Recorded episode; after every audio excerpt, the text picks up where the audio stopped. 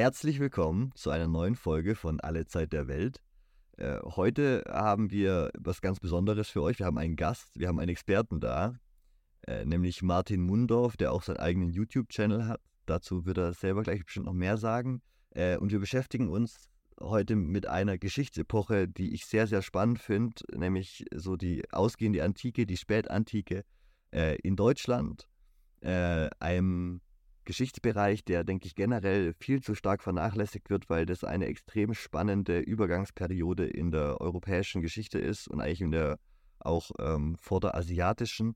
Und das wird immer so ein bisschen unter den Teppich gekehrt. Man denkt gern an und man lernt auch sonst viel und hört viel und sieht viel über das Hochmittelalter und genauso viel über die eigentliche, äh, die, die Hochantike, sage ich jetzt mal, oder die eigentlich antike Zeit.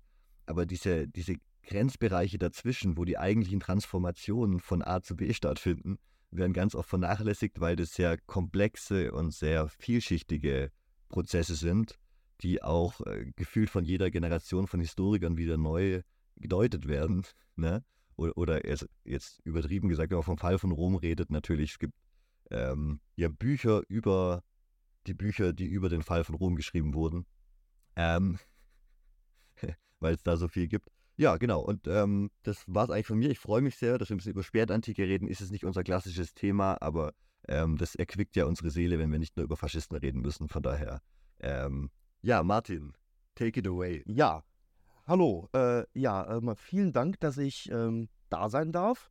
Was deine Vorrede, also ähm, da komme ich direkt drauf, äh, wie Leute sich die Römer vorstellen, also genau die Römer entweder mit Legionärsuniform oder mit Toga. Dazwischen gibt es nichts. Äh, so stellt man sich die Römer vor. Allenfalls vielleicht eine Tunika, äh, was natürlich mit der Wirklichkeit ganz wenig zu tun hat. Gerade in der Spätantike, also in, in einer Zeit, in der viele Provinzen außerhalb des Kernlandes lange schon römisch sind und lange römisch beeinflusst sind, haben wir immer noch zum Beispiel indigene Trachten und Kleidungsstücke, dumm ist, dass mir das jetzt spontan einfällt. Ich, mir fällt der Fachbegriff nicht ein, aber es gibt einen typischen Regenmantel, der so ein bisschen aussieht, ja, wie so, ähm, so ein Zwergenmantel aus einem Märchen, also mit Kapuze und das geht dann über den Oberkörper und das ist aus, Läden, äh, aus Leder. Und diesen Regenmantel, den findet man auf Abbildungen, auf ähm, Reliefs zum Beispiel. Und äh, das hat man in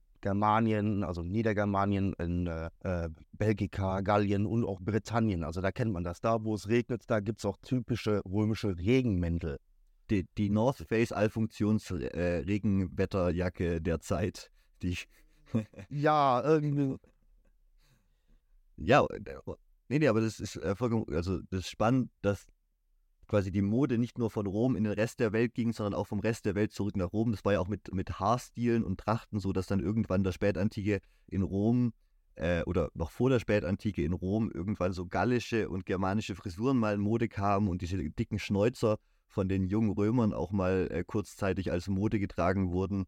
Ähm, ne? Also es gibt äh, so, so, kulturelle äh, Hin- und Her-Bewegungen, äh, die nicht so einseitig vom Zentrum nur in die hm, Provinzen gehen. Ja klar, also ich, ich, ich würde mal sagen, also über große Teile der ähm, klassischen und nur Spätantike hinweg Damentracht, Damenhaarmode, die orientierte sich entweder an der Kaiserin, sofern man sie von Münzen kannte, und äh, die orientierte sich dann auch gerne mal an irgendwelchen griechischen Beispielen, also wo dann was Neues ausprobiert wurde. Da kamen die Trends dann aus Syrien und Ägypten, also aus dem äh, wundersamen reichen Orient und was sich dann, dann so wellenartig dann weiter im, im Reich fortgesetzt hat.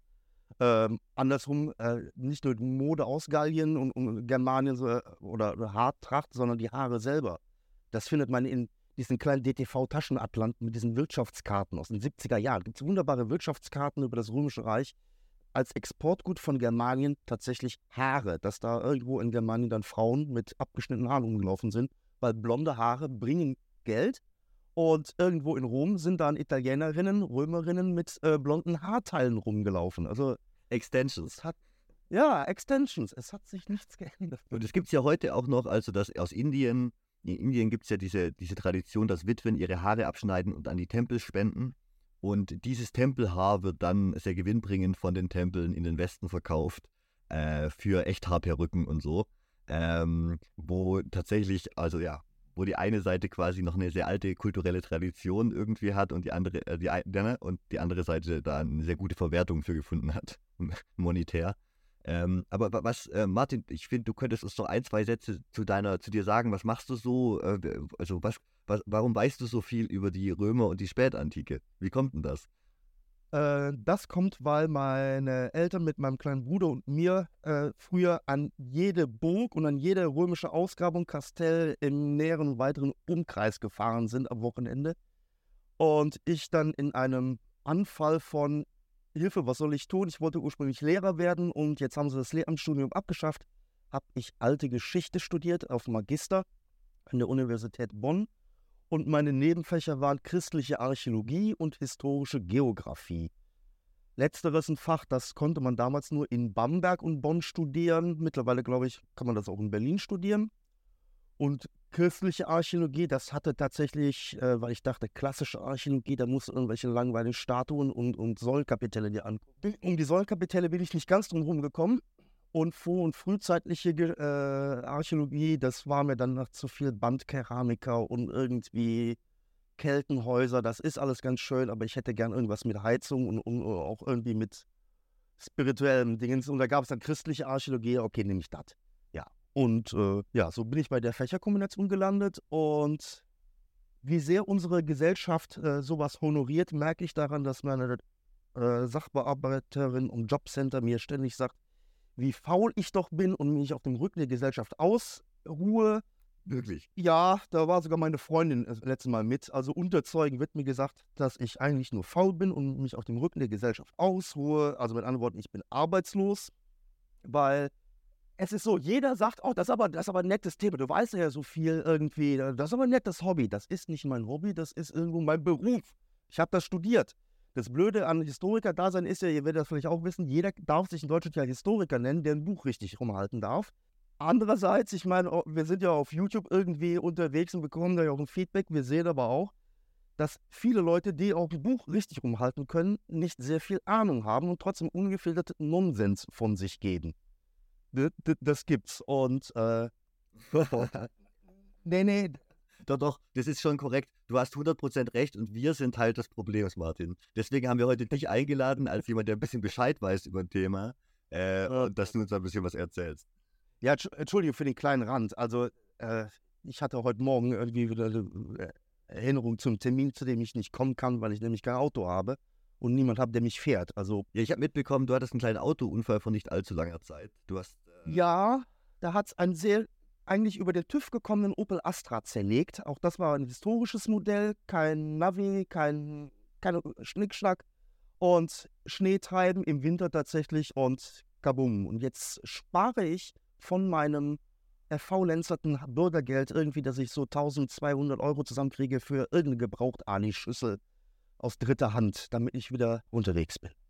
Also an alle Zuhörerinnen, wenn ihr Martin unterstützen wollt, ähm, auf seinem YouTube-Kanal findet ihr seine Kontaktdaten, um ihn auch finanziell und nicht nur moralisch zu unterstützen. Ja, genau. Und er hat ein Buch geschrieben, habe ich gesehen. Das könnt ihr euch vielleicht auch kaufen, wenn euch für lokale Sachen interessiert. Ja, also äh, äh, es ist nett, dass, dass das erwähnt wird, aber das ist eigentlich kein Buch, sondern äh, aber das ist ein Beispiel aus dem praktischen Leben eines Historikers. Wenn man schon sehr viel Zeit hat und ist hier vor Ort im lokalen Bürger- und Heimatverein äh, engagiert, da gibt es ein kleines Heimatmuseum, das das Elternhaus meines Großvaters mütterlicherseits war. Daher gibt es dann so eine Verbindung. So, und wie jeder Verein geben die auch so eine, ja, ab und zu ein Büchlein raus.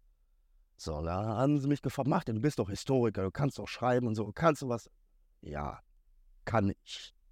So, weil aber solche Publikationen von solchen Vereinen aber immer so die gleiche gemütliche deutsche Bräsigkeit haben mit den 147 Schwarz-Weiß-Bildern von den letzten 600 Pasteuren, äh, den letzten 600 Dorflehrern und immer der gleiche Quatsch, dachte ich, okay, ich darf ein eigenes Kapitel schreiben und habe dann losgelegt. Ich habe angefangen bei ein bisschen römischer Geschichte, wie es dazu kommt. Also hier dieser Ort Walldorf im Kreis Ahrweiler, nicht im Ahrtal, das kennt man ja vielleicht durch Flutkatastrophen und Rotwein. Äh, aber Walldorf im Kreis Ahrweiler liegt im Pfingstbachtal und Pfingstbach leitet sich wohl ab von Ad Fines, nämlich Obergermanien und Niedergermanien. Also dieser kleine Bach war die Grenze dieser beiden römischen Provinzen. Waldorf heißt Waldorf von den Walen, welche, also romanisch äh, abstammt. Und das Nachbardorf, das Verhasste, mit dem man aber genetisch sehr eng verwandt ist, was nur keiner erwähnt. Was in Deutschland immer der Fall ist. Ja, ne, aber das heißt Franken. Da kamen dann die neuen Siedler, äh, wurden dann da angesetzt. Also wir haben hier diesen schönen Fall, Franken als Nachbardorf, Waldorf als das Dorf der Wahlen. Es gab hier römische äh, Besiedlung, also eine Villa im Dorf, eine noch oben am Berg, wo man dann, äh, ich habe mal tatsächlich ein volles Kaiser Konstantins am Feld gefunden. Einfach die Chuck Norris-Methode angewandt. Ich habe mich einfach auf die Erde gesetzt und, mir so, und so lange gewartet, bis das Feld mir selber erzählt, was ich wissen wollte. kein Suchgerät, kein, kein nichts. Auf einmal habe ich da eine römische Münze in der Hand.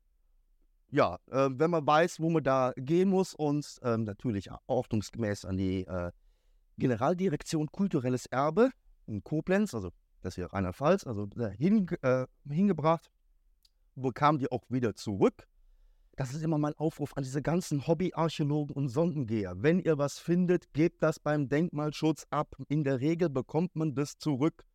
Wenn man einfach eine Münze findet sagt, boah, ich habe eine alte Münze gefunden oder äh, irgendwas, dann hat das äh, nur dann einen Wert, wenn man die Provenienz kennt, also die Herkunftsgeschichte.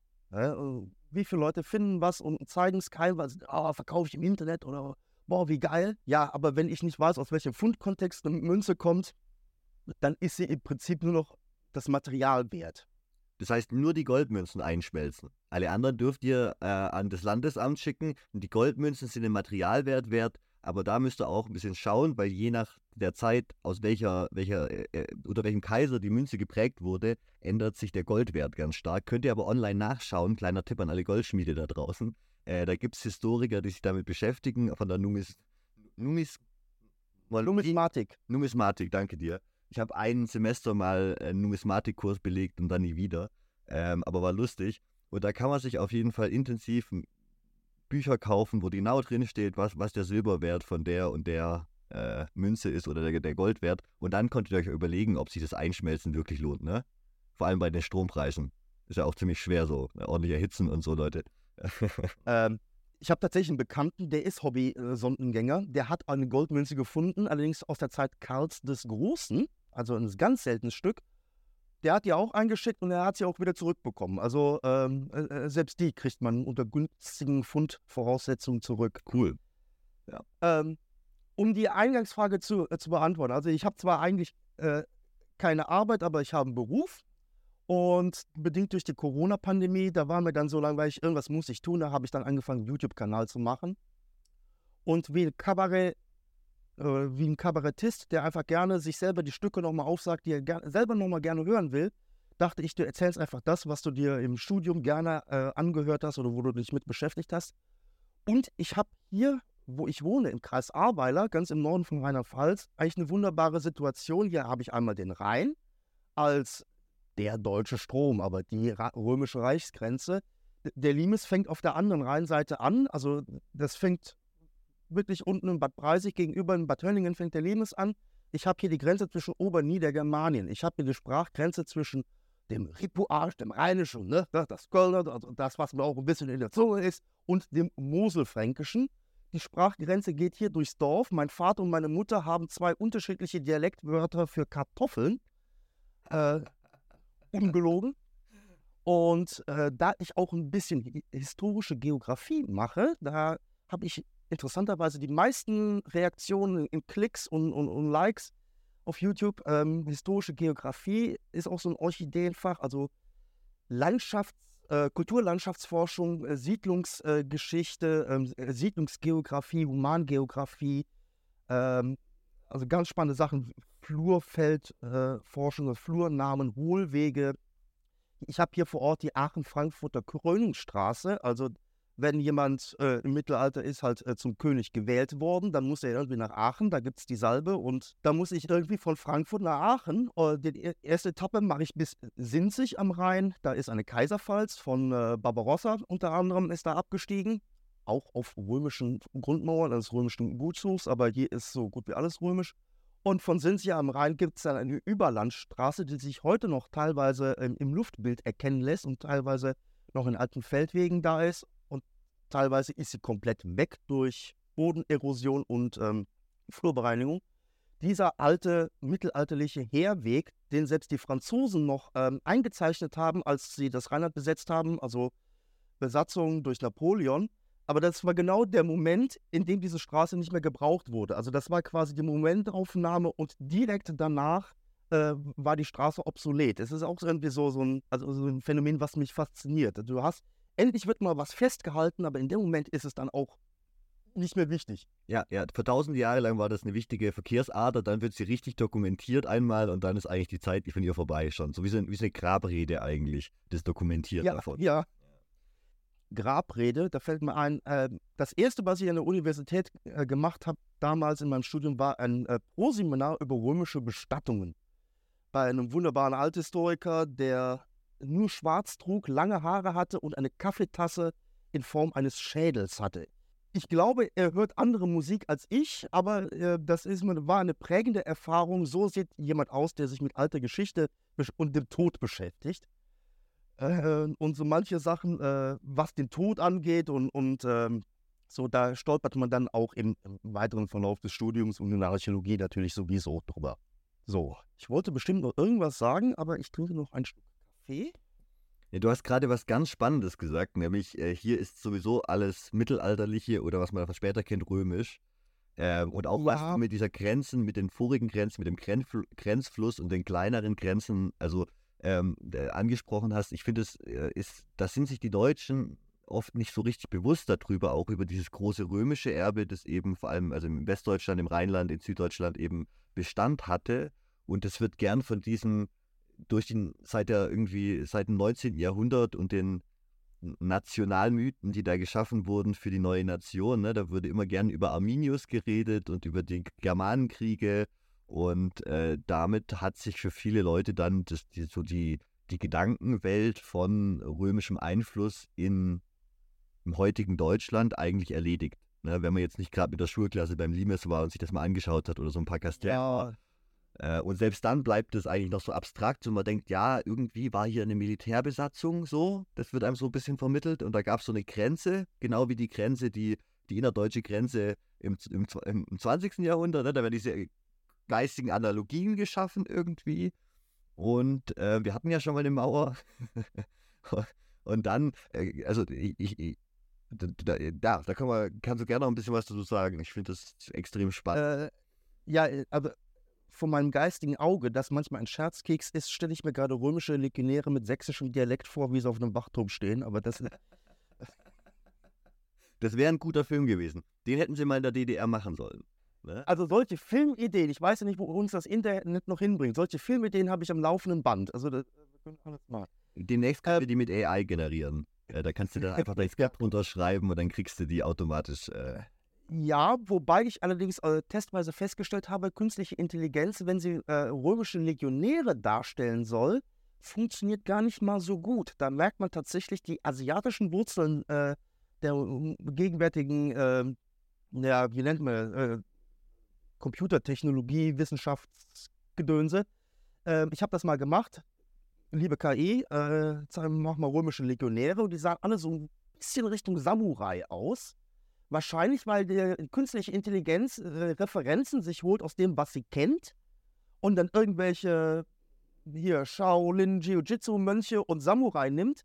Und äh, bei römischen Dings, da kommt dann ja, das ist irgendwie ein bisschen roter Stoff mit, mit Metall, aber es sah nicht wirklich römisch aus. Es gibt ja tatsächlich, wenn wir ans Internet denken, halt auch Millionen von Seiten von Mangas und was weiß ich, die äh, quasi frei verfügbar sind. Und die Online-Communities, die römische Legionäre zeichnen, sind im Großen und Ganzen doch die Minderheit. Ne? Also. Es gibt weitaus mehr irgendwie Schulmädchen in Uniform des deutschen Afrikakorps. Genau. Mich nicht warum. Ja, ich ja, habe ja. Bilder gesehen. Ich habe sie auch gesehen. Es ist bedenklich. ähm, ja, ähm, ja, also was den römischen Einfluss in Deutschland angeht, natürlich ist das so, man kann, ich glaube, heute immer noch im Gymnasium wenn man unbedingt will, Latein als zweite Fremdsprache lernt oder, mit, oder mittlerweile als dritte Fremdsprache.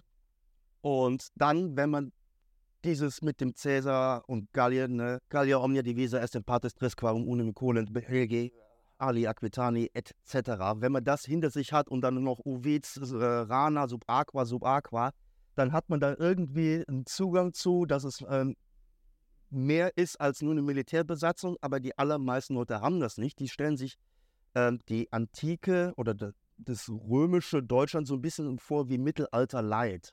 Also noch keine Ritterburgen, aber, aber so ein bisschen so ähnlich. Absolut. Ja, ja. Gute Beschreibung. Auf, auf der einen Seite kann man natürlich sagen, die Antike, also das Römische Reich, war ja immer noch die Eisenzeit. Rein technisch betrachtet ist das die Eisenzeit. Ähm, auf der anderen Seite muss man sich aber mal überlegen, mit nach heutigen Maßstäben, welchen archaischen und wenigen Möglichkeiten es Menschen damals möglich war, ein Reich, ein funktionierendes Reich zu organisieren und zusammenzuhalten. Denn der Weg von Syrien oder im Irak bis nach Schottland ist auch heute noch sehr, sehr lang. Und wenn es dann äh, zu Friedenszeiten einen Kaiser gibt, der sagt, wir machen jetzt das und das oder wir führen das und das ein, dann dauert das natürlich ein, zwei, drei, vier Wochen, bis das alle mitbekommen haben. Aber es funktioniert. Du hast einen Verwaltungsapparat, einen Beamtenapparat, äh, Militär. Und unter Idealvoraussetzungen, es gibt keine Hungersnöte, keine Usurpation, hast du ein Riesenreich, das funktioniert und äh, der Motor davon sind menschliche Muskeln und Zugtiere. Mehr nicht. Kein Dampf, keine Elektrik. Äh, und es hat irgendwie funktioniert. Äh, nennen wir es beim Namen Sklaverei. Ähm. Nein, ja, in Sklaverei, äh, da heißt es immer, ja, in der Antike gab es ja so viele Sklaven und das war alles Sklavenhalterstaaten. Äh, also ich persönlich finde, die alten Griechen waren eigentlich eher die Sklavenhalter, auch wenn es vielleicht in absoluten Zahlen im antiken Rom mehr versklavte Menschen gab. Das lag aber an der Größe des Gemeinwesens, also des Römischen Reiches. Aber man darf sich das jetzt nicht vorstellen, dass die Römer überall äh, ja, Knechte, also Sklaven gehabt hätten, sondern es gab die unterschiedlichsten Formen von dem, was wir heute Sklaverei nennen. Natürlich gab es auch welche, die verurteilt worden sind zu Strafen im Bergwerk auch noch in äh, frühchristlicher Zeit zum Beispiel, äh, ich glaube, einer der ersten Päpste ist vom römischen Kaiser abgesetzt worden, weil es konnte. Das war, glaube ich, ein heidnischer Kaiser. Ich glaube, Maximinus Trax, bin ich Ihnen ganz sicher. Der ähm, hat einen Papst oder beziehungsweise Bischof von Rom abgesetzt und ins Bergwerk und seinen innerkirchlichen Kontra Kontrahenten hat er auch abgesetzt und ins gleiche Bergwerk gesteckt. Das, äh, das gab äh, Großartige Lösung. Vor allem Bergwerk, äh, für alle, die es nicht wissen, war damals halt einfach das Todesurteil, wenn man auch im alten Griechenland, Athen, in die Minen geschickt wurde, dann warst du halt, hast du eine Lebenserwartung von, glaube ich, zwei Monaten im Schnitt oder so, bis dir irgendein Steinbrocken auf den Kopf fällt und dann war es das. Also da im, im, Bergwerk hatten die einen ziemlich guten Durchlauf. Ja, es kommt auf natürlich um welches Bergwerk. Wenn ich jetzt hier äh, nebenan im Brohltal bin und habe da Tufte abgebaut werden äh, muss, da kam die römische Armee und hat das selber gemacht. Und wenn das so gefährlich gewesen wäre, wenn die da alle gestorben wären, dann hätte man das nicht gemacht. Aber ja, ja. Nee, äh, die ja. Silberminen von Athen, äh, spe speziell, die waren äh, sehr berühmt dafür, dass man dann nicht mehr rauskommt. Ähm, ja. Ähm, aber es gab so viele andere Beschäftigungsverhältnisse, wenn wir uns zum Beispiel das ländliche Deutschland angucken mit dieser Besiedlungsstruktur. Einmal, wir haben diese kleinen äh, städtischen Siedlungen und wir haben diese Gutshöfe. Also Villa Rustica ist tatsächlich der Fachbegriff für das Landhaus und es gibt noch die Villa Urbana, das ist die, äh, das Stadthaus. Äh, als, als Oberbegriff, aber sagen wir mal Villa Rustica. Und auf diesen großen Bauernhöfen, Gutshöfen, da hattest du natürlich auch die Familie, die da gewohnt hat, mit ein, zwei, drei Generationen, je nachdem, und natürlich Personal. Und die konnten sich auch in einem rechtlichen Status von Sklaverei be äh, befinden aber die waren eher das, was man heute vielleicht noch kennt aus Erzählungen von früher, Knechte und Mägde. Also die äh, hatten ihr eigenes, äh, also die waren jetzt nicht angekettet und nackt äh, irgendwo da und bei Wasser und Brot, sondern das waren ganz normale Hilfskräfte auf dem Hof drauf, äh, die ganz normal in der Landwirtschaft mitgearbeitet und noch mit dem Hausherrn, mit dem Pater Families, dem Familienvorstand, mit ihm am einen Tisch gegessen haben auch immer so eine Sache. Die Römer haben ja alle im Liegen gegessen. Alle. Nur, ja, als reicher Römer in meinem Repräsentationsraum, ja, wenn ich Gäste empfangen habe, dann wir dann Triclinium. Aber es gibt auch in römischer Zeit Stühle und Tische, von denen man sitzend essen kann. Und, und das römische Ja. Konzept, das, sorry, und das römische Konzept von, äh, von Sklaverei hatte ja auch, wenn ich mich richtig erinnere, so eine, so eine Klausel, dass du nach sieben Jahren befreit wirst im Normalfall. Oder es gibt so, es gibt so ein paar Sätze, dass man quasi sich besonders schlecht benehmen muss, wenn man nach mehr als sieben Jahren noch versklavt wäre oder sich blöd anstellen muss oder so. Das sind natürlich alles Kommentare von der römischen Oberschicht, ne? Ähm, Ja, also es gab wobei das mit. Also ich glaube, es, gab schon tendenziell dieses System, dass man sich quasi frei, dass du äh, auch, dass du, wenn du ein Handwerk ausgeübt hast, dass du dann Handwerksladen gesponsert bekommst, quasi vom Kredit von deinem, ähm, von deinem Besitzer, äh, du dir die 80 Prozent der Gewinne abgibst für zehn Jahre und danach bist du aber, ähm, darfst du den Laden behalten und bist dann aber freier Bürger quasi. Ja, also freie Bürger nicht. Also es ist so, die Freigelassenen, also man konnte sich äh, unter gewissen Voraussetzungen konnte man als Sklave frei werden, zumindest frei von dem Status der Sklaverei. Ähm, wie du gerade als Beispiel gesagt hast, also zum Beispiel ein Sklave ist talentiert in einem Handwerk und übt dieses Handwerk aus und er hat lang genug gespart, um sich freizukaufen, hat vielleicht noch einen Fürsprecher vom Tempel und der Herr ist auch mit ihm zufrieden und so weiter und ähm, sagt, okay, ich entlasse dich in die Freiheit. Hallo Jonas. Und ähm, dann ist es so, dass natürlich dann dieser Handwerker den Status bekommt eines Freigelassenen. Er war damit noch kein römischer Bürger mit vollen Bürgerrechten, ganz und gar nicht. Das konnte dann, wenn überhaupt, dann der Kaiser dann persönlich anordnen, dass dieser Mensch dann das Bürgerrecht bekommt. Aber im Idealfall konnte das dann erst die nächste Generation, also die Kinder dieses Freigelassenen, hatten dann die Möglichkeit aufzusteigen. Aber oftmals waren die dann auch, ja, so dieser sozialen Kaste der Freigelassenen zugeordnet. Aber in der zweiten Generation wird es ein bisschen ein. Was allerdings interessant ist, dass äh, die äh, römischen Sklavenhalter, ich sage das in Anführungszeichen, also die Besitzer von diesen Menschen, sich natürlich gedacht haben, wenn ich diesen Sklaven nie freilasse, dann muss ich den nachher ernähren. Dann liegt er mir ja auf der Tasche. Wenn er nicht mehr arbeiten kann, nicht mehr produktiv ist, äh, dann habe ich hier so, dann muss ich hier so ein Altersheim versorgen. Äh, und das will ich nicht, das kostet mich Geld, das bringt mir kein Geld. Deswegen lasse ich den Sklaven frei.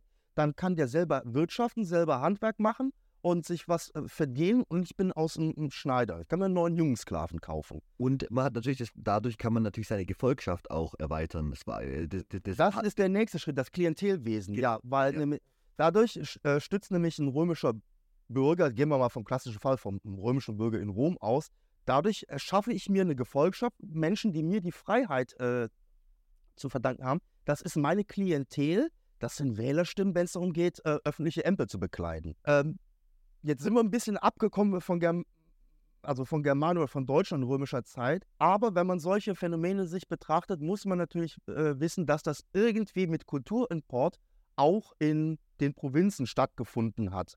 Und äh, was ich eben sagte, also äh, mit den Knechten und den Freigelassenen im Westteil des Römischen Reiches, also von Britannien bis Nordafrika, Iberische Halbinsel bis Deutschland, war die absolute Zahl der Sklaven gar nicht mal so hoch. Oder wenn äh, die Menschen Sklaven waren, dann war es wirklich, äh, also da musste was dahinter sein, da, also irgendwie ein Verbrechen begangen worden sein oder germanische Kriegsgefangene, das gibt es hin und wieder auch noch.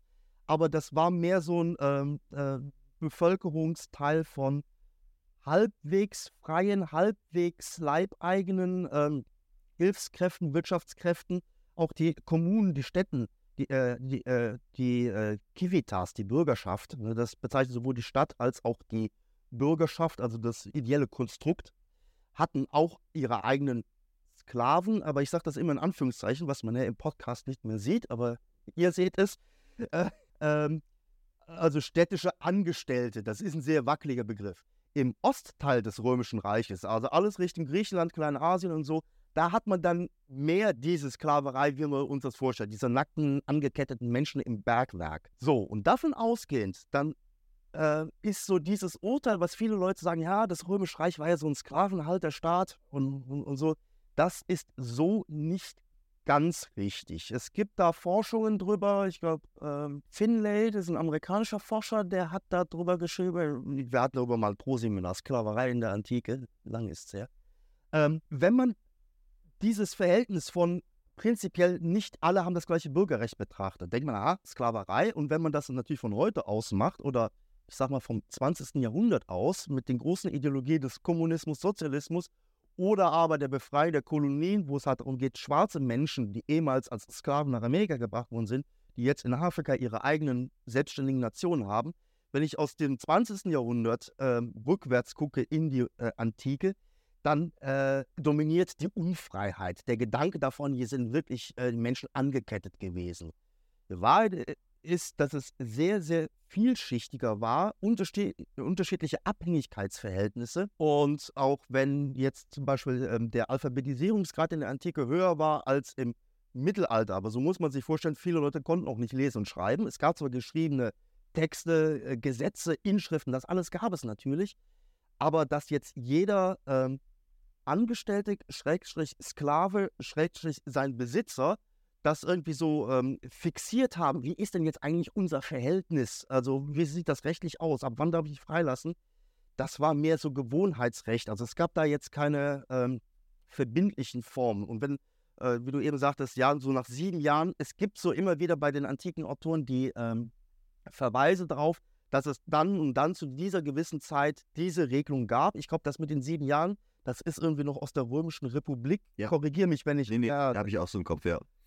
Und also da sind wir dann vor Christi Geburt. Ne? Also für die Menschen, die uns zuhören, Römische Republik ging von irgendwann in der grauen Vorzeit, also 5. Jahrhundert vor Christus, so grob Pi mal Daumen, bis zu Julius Caesar. Der war im Mitte 1. Jahrhundert vor Christus und ab äh, 44 vor Christus, dem Tod von Julius Caesar, an den Iden des März, 15. März. März einer der wenigen Monate, wo die Iden nicht auf den 17., sondern auf den 15. fallen. Das musste ich damals auch auswendig lernen und ich habe es gehasst. Ich konnte es mir gut merken, das war der Tag, an dem ich mein äh, mündliches Abitur bestanden habe. Das ist ein Iden des März. Wenigstens wurdest du nicht erstochen von irgendeinem Schulkameraden.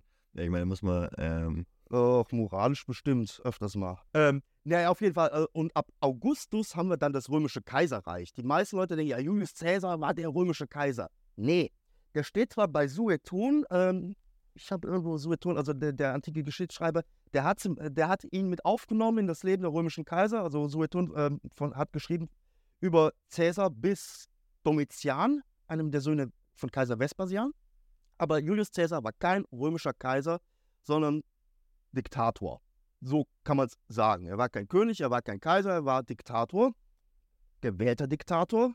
Das ist ja auch ein Phänomen. Das gibt es ja später in Jahrhunderten, Jahrtausenden auch immer noch. Das, Na, und das ändert sich. Spannende ist ja, dass die Römische Republik quasi damals schon diesen Modus hatte, zu sagen, wir als Republik können in Krisensituationen mit unserer Demokratie immer mal, also unserer also Teildemokratie, äh, äh, stoßen da an, an, an, Probleme und Grenzen äh, und deswegen können wir dann für ein halbes Jahr oder für eine begrenzte Zeit für eine Mission einen Diktator ernennen, der diese diktatorischen ähm, äh, Kompetenzen eben bekommt von den beiden Konsuln und dann äh, uns aus dieser Krise herausführt. Und sobald die Krise vorbei ist, äh, wird der, der Diktator und sein Rittmeister belohnt, bekommen eine große Parade und dann ist das bürgerlich Ehrenhafte eben von diesen äh, Rechten zurückzutreten. Also so ein Diktator auf Zeit einfach, ne? Ja. ja. Projektdiktator, würde ich sagen. So projektbasierter Freelancer-Diktator wird dann angeheuert, der regelt es dann extern outgesourced.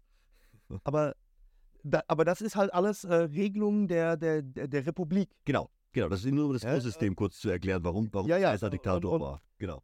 Wobei die, die ersten Kaiser, also Augustus und seine direkten Nachfolger des julisch-claudischen Kaiserhauses, haben wir den Fachterminus auch mal gebracht, äh, da bestand ja äh, die Idee, äh, dass die Republik, also die Res Publica, im Prinzip weiter, das war ja, was äh, Augustus gemacht hat, er hat gesagt, ja, ich nehme Ihnen quasi nur das Ehrenrecht vor, als Primus inter pares, als Erster untergleichen. Ich bin ja eigentlich auch nur aus senatorischem Stande, also ich dränge mich nicht auf, äh, ne, ich habe es nur geordnet, ich habe meinen Onkel Cäsar gerecht und ich habe die Ruhe und Ordnung wiederhergestellt, aber eigentlich haben wir ja noch die Republik.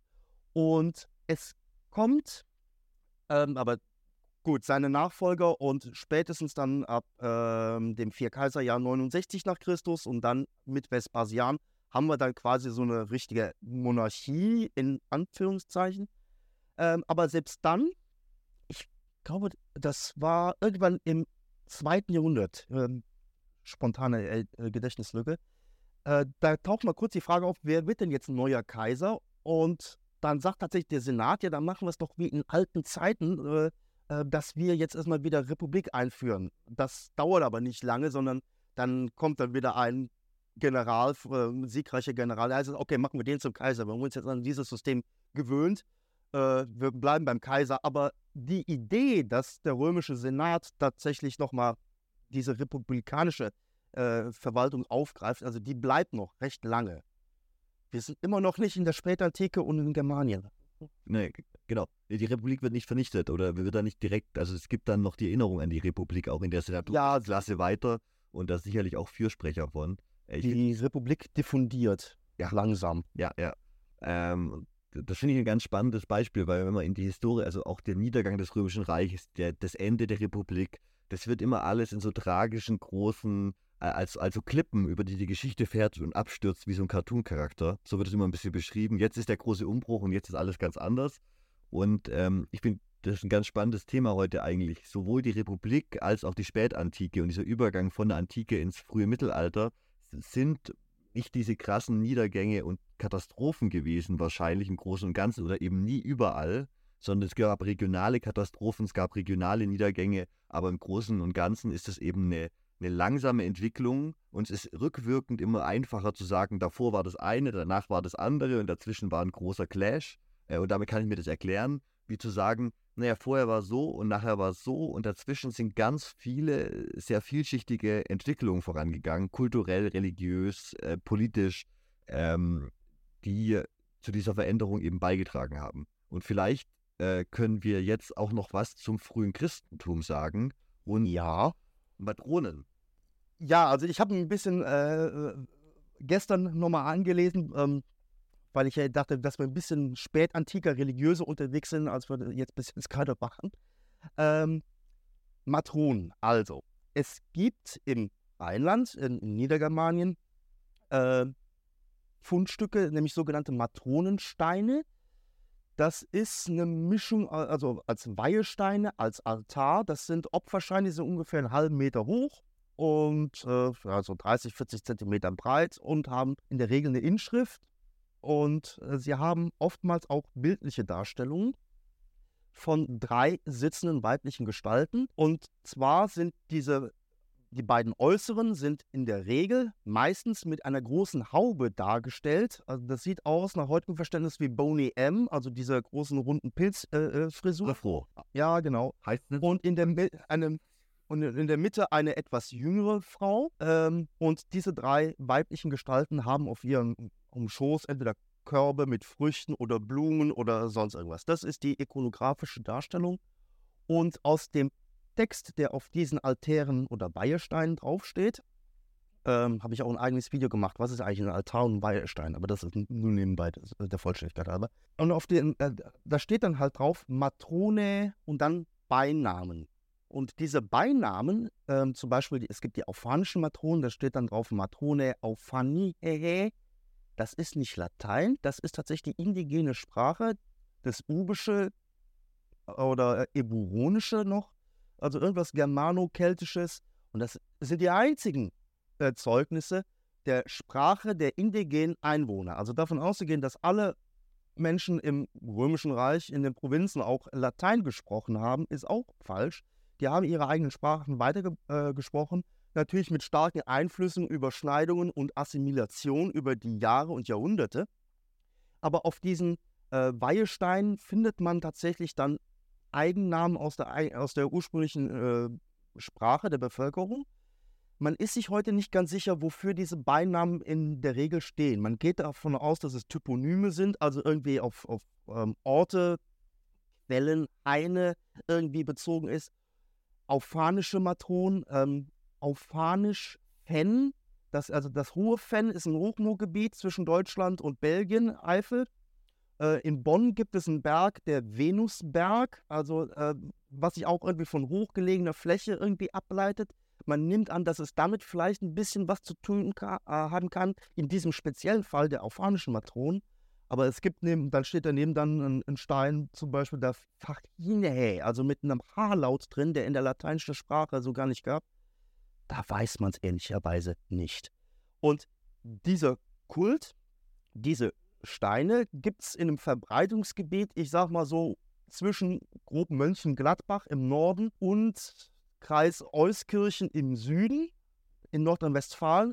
Es würde mich nicht wundern, wenn man im nördlichen Teil hier vom Kreis Ahrweiler, was dann schon Rheinland-Pfalz ist, auch irgendwann mal sowas finden könnte. Es würde nicht überraschen. Ich glaube, ein Matronenstein, ich glaube, der erste sogar, allerdings ohne bildliche Darstellung, der ist sogar in Andernach gefunden worden. Das ist auch schon äh, Rheinland-Pfalz. Also dieses Gebiet natürlich westlich des Rheins, da hat man das. Es gibt einzelne Ausreißer, was man einmal in Spanien, einen in Norditalien und ich glaube auch einen oder zwei in Britannien gefunden hat. Aber da ist es halt so, dann ist dann jemand von hier dann dort gewesen und hat diese Steine durchgestellt. Ja, ja. Und ähm, es ist halt so, die römische Religion funktionierte im Gegensatz zu den monotheistischen Buchreligionen ja auch so ein bisschen wie ein Geschäft. Das heißt, ich habe die Gottheit, welche auch immer das war, um irgendeinen Gefallen gebeten, habe Gelübde getan. Also, äh, liebe Gottheit, ähm, das und das hätte ich gern. Kannst du mir dies äh, erfüllen? Und wenn das funktioniert, wenn das dann eingetreten ist, dann gibt es auch ein, großes Geschenk an die Gottheit. Man muss die bestechen quasi, wie so ein kleines Kind, wenn man mit so einem Zweijährigen redet, mit so Göttern und sagen, guck mal, wenn du jetzt deine Zähne putzt, dann kriegst du morgen früh auch wieder was Süßes. Ja, ich stelle mir gerade vor, wie Herkules versucht mit seiner Keule sich die Zähne zu rein. Aber gut. Äh, ja, also, und wir haben halt dann diese Steine, die als Votiv dann an Tempelanlagen aufgestellt werden. Also wir haben also den klassischen gallo-römischen Umgangstempel, also kleine quadratische Tempel, wo außen noch so ein kleiner Säulengang drumherum ist.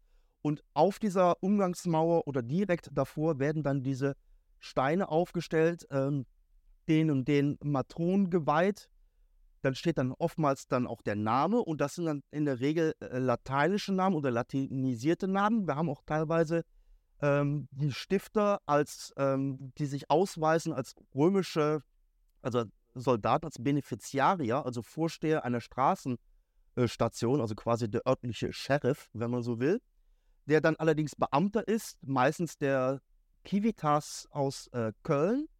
Die ganze Bürgerschaft, Civitas, ähm, Köln umfasste das Gebiet von Niedergermanien, also zumindest der ganze westliche Teil war, wenn man es mit heutigen Dingen vergleicht, so was ähnliches wie die Stadt Köln.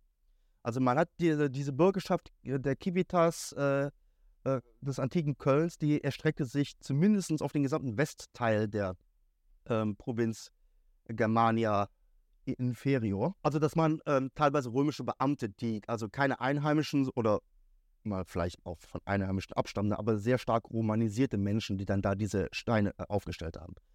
Und diese Matronsteine tauchen auf ab der Mitte des ersten Jahrhunderts, äh, ab der Mitte des zweiten Jahrhunderts, ähm, also zu einem Zeitpunkt, wo man annehmen kann, dass die Menschen hier so ungefähr 150 Jahre lang schon römisch beeinflusst sind und sich eine, ja, eine gewisse Durchdringung der äh, Kulte und der Kultur irgendwie stattgefunden hat. Und diese Matronsteine laufen dann durch bis ungefähr Mitte des zweiten, äh, ungefähr Mitte des dritten Jahrhunderts. Und danach brechen sie ab. Und man weiß nicht genau warum. Es gibt irgendwo in der Forschung dann die These, dass ja, äh, viele Steine seien geweiht worden von Soldaten, die ähm, in einen Perserkrieg ziehen mussten und hätten quasi, bevor sie ähm, losgehen, also ja, Richtung Irak und Syrien marschieren mussten, hätten dann hier noch Weihungen vor, äh, vorgenommen. Und von denen sind halt sehr viele nicht mehr zurückgekommen. Und die, die zurückkamen, haben die Pest mitgebracht. Äh, ja, die Justian Justinianische Plage. Ne? Ja, äh, obwohl Justinian ist ja weitaus später. Aber, ach, das ist, okay, nee, andere Pest dann. Ja, ja. Ja, also ähm, Pest, das ist so der moderne Überbegriff. Man weiß nicht, war es irgendwas Bakterielles, was Virologisches oder wie auch immer. Pest ist quasi in der äh, Forschungsliteratur oder der älteren Literatur so der Oberbegriff für Seuche. Sagen wir einfach Seuche. Und Justinian, da sind wir ja im, im 6. Jahrhundert irgendwann. Ähm, aber zum Beispiel dieser Matronenkult, es ist halt tatsächlich Muttergottheiten und also erstmal weibliche Gottheiten, wir haben sie in der Dreiheit und die waren hier im Rheinland sehr, sehr prominent. Man hat viele Steine gefunden, natürlich auf Einzel, also man hat viele Steine gefunden in Heiligtümern in der Eifel, also in eher ländlichem Gebiet, so kleine Tempelbezirke, wo du ein, zwei, drei solche Tempel hast, nur ein Mäulchen drumherum. ein Temenos, so ein ähm, Tempelbezirk und teilweise auch mit einem Brunnen, äh, mit, mit Übernachtungsmöglichkeiten, mit, mit, einem Versammlung, mit einem Versammlungshaus für das Kultkollegium, Klammer auf, Fragezeichen. Also es gibt bei Bad Münstereifel ähm, Nöten-Pesch gibt es eine Anlage, die ist sehr schön. Da hat man auch so eine kleine Basilika in Fundamenten erschlossen. Da hat man auch ähm, Fundamente gefunden, archäologisch von ursprünglichen Getreidespeicher, sodass man äh, davon ausgehen kann, vielleicht ist da auch für die Kultgemeinschaft irgendwie ein Vorrat mal angelegt worden. Und ähm, deswegen komme ich auf diese Anlage. Ähm, man hat dort ein Sechseck im Boden gefunden, ein Fundament, wo keine weitere Bebauung drin war. Und man nimmt an, dass dort in römischer Zeit ein Baum gestanden hat. Ich glaube, so viel gibt der archäologische Befund her. Ich habe das jetzt auch nicht mehr so im Kopf. Ähm, also, dass man davon ausgehen kann, dass dieser Matronenkult ursprünglich an heiligen Bäumen vollzogen sein worden könnte. Ne? Man muss das immer mit einer gewissen Vorsicht sagen. Äh, aber dass man in römischer Zeit da so einen Baum schon mal ein bisschen eingefriedet hat. Und da ist heute nur noch so ein Sechseck da. Und dieses Sechseck, dieses gemaute Sechseck, ist äh, dann später in diese Kultnutzung ähm, einbezogen worden. Die haben nämlich da einen eigenen Hof gehabt.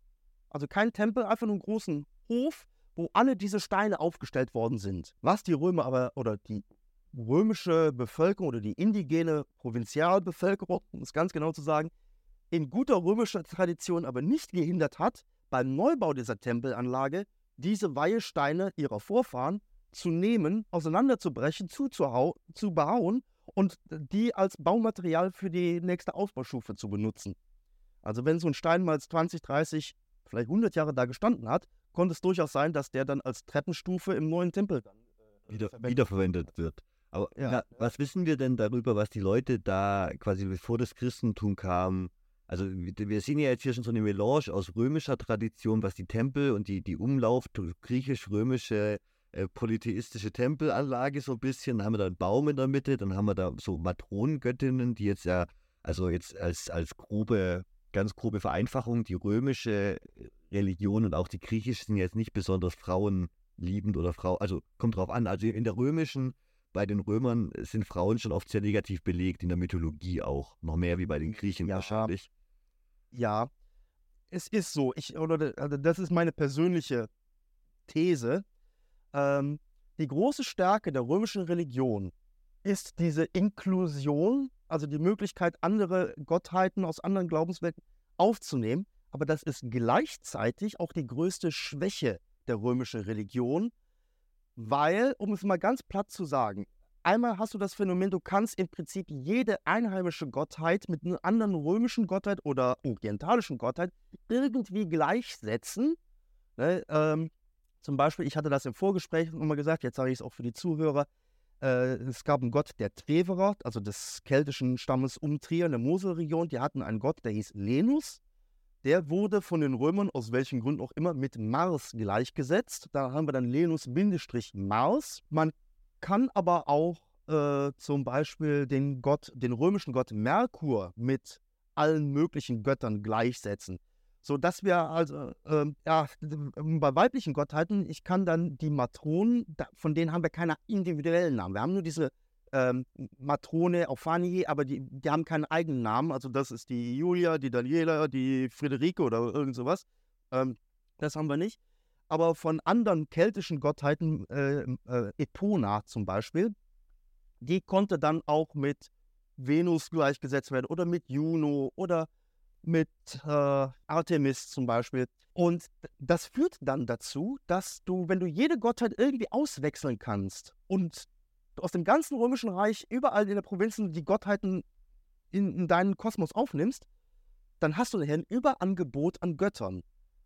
Das ist, ich glaube, das ist meine These. Einfach ähm, diese Austauschbarkeit äh, macht ein Überangebot und die geänd oder die sich veränderten Lebensumstände und die spirituellen Bedürfnisse ähm, haben dazu geführt, dass die Leute sich von diesen Religionen abgewandt haben und dann letzten Endes im Christentum gelandet sind. Ich weiß nicht, ob ich damit richtig liege, aber das ist so, was im Laufe der Zeit, also mit dem, was ich mich beschäftige, was mir am ehesten in den Sinn kommt. Weil es waren zu viele Götter da und es war dieser Wille, es reicht. Wir haben zu viele Götter. Ein Gott, der ist für alles zuständig und damit Ende Gelände. Also diese Beliebigkeit nicht. Und wer unbedingt irgendwas weiblich Fruchtbares haben konnte, da haben wir die Mutter Gottes, also Maria. Ne? Und ähm, Genau, das Christentum hat sich dem ja ein bisschen angepasst. Also das Christentum ging ja auch dann irgendwie so, je, je, je weiter sich das ausgebreitet hat, auch ein bisschen, äh, also äh, mo- die Frage ist, wurde das quasi aufgesetzt, um es einfacher zu machen, zu konvertieren, oder war das quasi von Anfang an irgendwie Teil des Kultes, oder äh, waren das Einflüsse der Gläubigen in den Provinzen, die dann dazu geführt haben, dass eben so regionale Feste und sowas, ähm, weiß nicht, dass ich glaube, das ist eher noch am ehesten. Ich glaube, es ist einfach so gewachsen. Ich glaube nicht, dass es äh, irgendwie ein Konzept gab, also von vornherein, sondern dass sich das so eingependelt hat auf einem Level.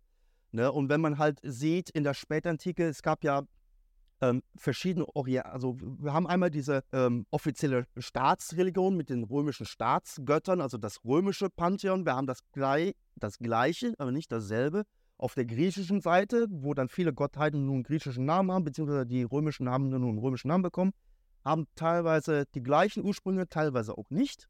Ähm, Dann haben wir in der Provinz natürlich die lokalen Religionsvorstellungen, wie im Rheinland die Matronen oder man kann sich ähnliche Sachen in jeder anderen Provinz vorstellen mit dortigen einheimischen Gottheiten. Und dann haben wir orientalische Mysterienkulte. Und die kommen dann in der Spätantike auf. Wir haben zum Beispiel Mithras-Kult, der zumindest ein bisschen beeinflusst ist durch den persischen Mithras-Kult. Ich habe jetzt gestern nochmal gelesen, dass äh, es auch Forscher gibt, die sagen, ja, das ist eigentlich auch mehr eine indigene römische äh, Kreation ähm, eines äh, Kultes, der sich aber ähm, persische oder orientalische Stilmittel bedient. Äh, das war mir auch neu.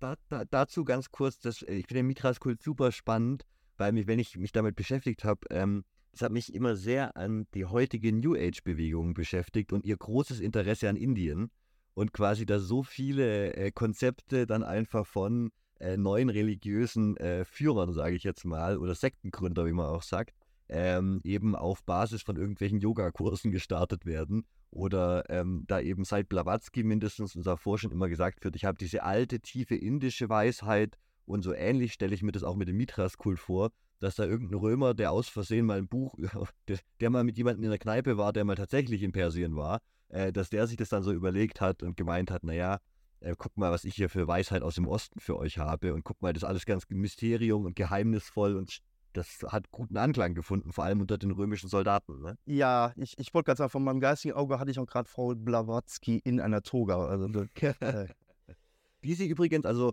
äh, Frau Blavatsky hat äh, viel, ähm, also hat in Ägypten und in Indien sehr viel äh, lokale Kostüme sich angezogen und äh, war ja der große Verfechterin, sich auch möglichst äh, weit gereist darzustellen. Das heißt, die ist wahrscheinlich auch in der Toga durch New York gelaufen im späten 18., also 19. Jahrhundert. Ähm, da sind wir dann wieder bei dieser New Age-Geschichte, Hare Krishna, ne? die Ja. mit den Orangen. genau, ja, ja, ja, ja. Ähm, Stichwort Ägypten. Also, es gibt natürlich dann auch äh, ägyptische Gottheiten. Ich meine, Ägyptologie ist auch ein großes, weites Feld, da habe ich überhaupt keine Ahnung von. Aber Isis-Kult gibt's. Und die Isis als Göttin, wie sie den Hurusknaben säugt. Wir haben also eine sitzende weibliche göttliche Gestalt, die ein kleines, menschlich oder Dings säugend am Schoß hält. Den Sohn Gottes, könnte man fast sagen, ne? Äh, Als guter Katholik kommt einem das irgendwie schwer bekannt vor aus der örtlichen Kirche. Ja, ähm, Gab es da vielleicht also- ein Vorbild von, ne? Ja. ja das, äh, das Muttergottheiten, also da, das wäre bestimmt wieder eine eigene tolle Folge für euch. Also Muttergottheiten, also Isis, Maria und, und alles. Also da gibt es auch viel, was ich jetzt neu durch Zuschauerkommentare nochmal gelesen habe, wo ich ein bisschen die Augen verdrehe. Auf der anderen Seite dockt es dann wieder an, was ihr bis jetzt so gemacht habt. Da ließ sich äh, sicher viel machen. Aber die Matronen, es gibt im Rheinland, äh, da schließt sich dann der Kreis tatsächlich so ein bisschen, es gibt im Rheinland öfters mal lokale Sagen, besonders aus der Gegend von Düren, also zwischen Aachen und äh, Köln, Düren, Stolberg, da die Ecke, ähm, der alten Juffern, also alte Jungfern, unverheiratete Frauen, also mythische Frauengestalten, äh, keine Hexen. Und wir haben im Rheinland das Phänomen, dass zum Beispiel auch hier im Kreis Ahrweiler die Landskron, das ist ein markanter Berg über Bad Neuenahr-Ahrweiler. Äh, da gibt es eine kleine Kapelle, da war eine Reichsburg im Mittelalter drauf. Aber diese kleine Kapelle, ähm, da steht dann drin, ja, es gibt ja die Sage hier von den fünf oder drei Jungfern. Wir haben im Rheinland das Phänomen, dass irgendwo Marienverehrung stattfindet, Marienkapellen sind, wo man in römischer Zeit oder in spätantiker Zeit äh, Matronenverehrung annehmen darf. Es gibt da so ein bisschen so eine, ich will nicht sagen Kultkontinuität, das würde das zu weit fassen. Aber äh, man hört eine Nachtigall trapsen. Also das taucht in, in, alten Volkssagen auf und wenn man sich die Quellenlage anguckt, sofern sie dann da ist, mit archäologischem Befund und ähm, an einigen Stellen blitzt das so ein bisschen auf. Und also bei den drei und den fünf habe ich gerade dran gedenken müssen, dass vor allem im im, also keltisch ist jetzt vielleicht der falsche Begriff und auch sehr, sehr, also da müssen wir auch mal eine eigene Folge drüber machen, was eigentlich Kälte, äh, das ist jetzt Problemat, aber ähm, naja, also in dieser Kulturgruppe waren eben die drei und die fünf sehr beliebte heilige Zahlen auch, ne, auch bei den Germanen, also wenn man im Mittelmeerraum und in, in der Levante vor allem die sieben immer hat und die zwölf, mhm. hatte man da eben die drei und die fünf und ich glaube beim Beowulf ist es doch auch so, dass wenn der durch die Gegend schwimmt, dann hat er immer drei mal fünf mal drei, äh, so, also er hat immer die Rüstung von fünf Männern und von 15 Leuten, die und die Stärke von 15 Männern. Also in den Beschreibungen von so Heldentaten sieht man dann immer, dass die drei und die fünf und die 15 und dass sie so toll ineinander reinpassen. Äh, eine kulturspezifische Zahlenmystik ist, die da immer wieder auftaucht. Ähm, äh, ja, äh, fand ich ganz spannend, äh, nur, als unbegründeter Einwurf. Ich habe mir sehr viele Sachen aufgeschrieben. Ähm, zwei, äh, ähm, in einer von äh, in irgendeiner eurer Podcast-Folgen sagte jemand, ich, wahrscheinlich Jonas, äh, ich weiß es nicht mehr, äh, zu der, der Zeit hießen offenbar sehr viele Zeitungen Merkur. Das war offenbar. Ah, ich, ich das habe ich behauptet bei der, ja, ja. Ja. Ähm, Merkur, der römische Gott äh, des Handwerks, aber auch des Handels und der Diebe, das ist der bei den Griechen. Aber bei den Römern war es Merkur, der Götterbote der auch mit Flügeln dargestellt wurde, Flügeln am Helm. Und aus diesem Boten, deswegen heißen äh, in früher Zeit viele Zeitungen Merkur, weil sie wie der Bote, der die Nachrichten bringt. Das ist die Auflösung dazu. Das geht auf den römischen Gott zurück. Das macht tatsächlich sehr viel Sinn. Und dann hatte ich mir noch was aufgeschrieben, ähm, um es anzureißen, um ein bisschen den, den Bogen zum frühen Christentum äh, zu spannen von Mithras, also ein orientalischer Mysterienkult, der in römischer Zeit übergeht in eine Verehrung eines anderen Gottes, einmal des Sonnengottes Sol. Der bekommt dann einen Beinamen Invictus, nicht der Unbesiegbare, sondern der Unbesiegte. Und dann hast du auf einmal Mithras, Bindestrich Sol Invictus. Und das ist die Gottheit, die Konstantin der Große sehr verehrt. In der Zeit, als er äh, 312 nach Christus den Usurpator Maxentius besiegt, Schlacht an der Milvischen Brücke. Da soll ihm ja angeblich vorher irgendwie das Chiro, das Kreuz erschienen sein. Vielleicht war es auch nur ein Halo, also so eine Eiskristallformation in den Wolken, wo das Licht sich irgendwie geblendet hat. Oder es war weit so viel am Vorabend. Also ich habe mit Carter auch schon harte Sachen gesehen am Morgen. Oder beides, oder es ist wirklich erschienen. Also wenn es nach Eusebius von Caesarea geht, dann war das so. Aber äh, Konstantin der Große fühlte sich halt diesem Mithras bzw. Sol Invictus sehr zugetan. Und auf dem Konstantinsbogen haben wir die eigentümliche Art, äh, dass die Inschrift nicht sagt, dank dieses oder jenes Gottes, sondern der unbestimmten Gottheit, also der Göttlichkeit. Er wird da nicht sehr explizit.